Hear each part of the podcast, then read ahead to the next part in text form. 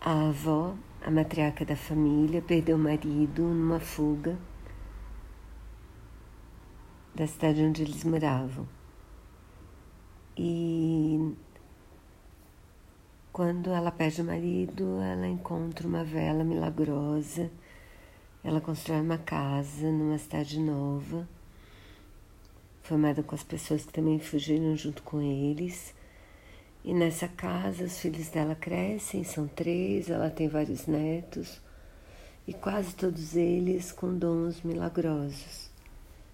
A Mirabel é uma das netas, ela tem duas irmãs, uma super forte, a outra cria flores, e ela mesma não parece ter dom nenhum. A avó tinha um, um dos filhos da avó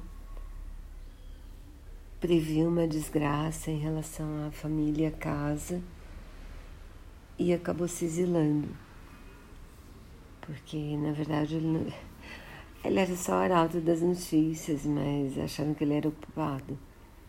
A Mirabel acaba tendo a mesma visão. E isso também faz meio ela ser considerada outra ovelha negra da família.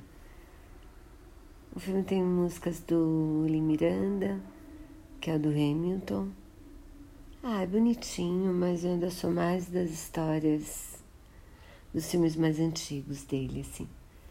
Até enrolado, assim. É um filme que eu adorei, mas. Ah, Frozen também gostei.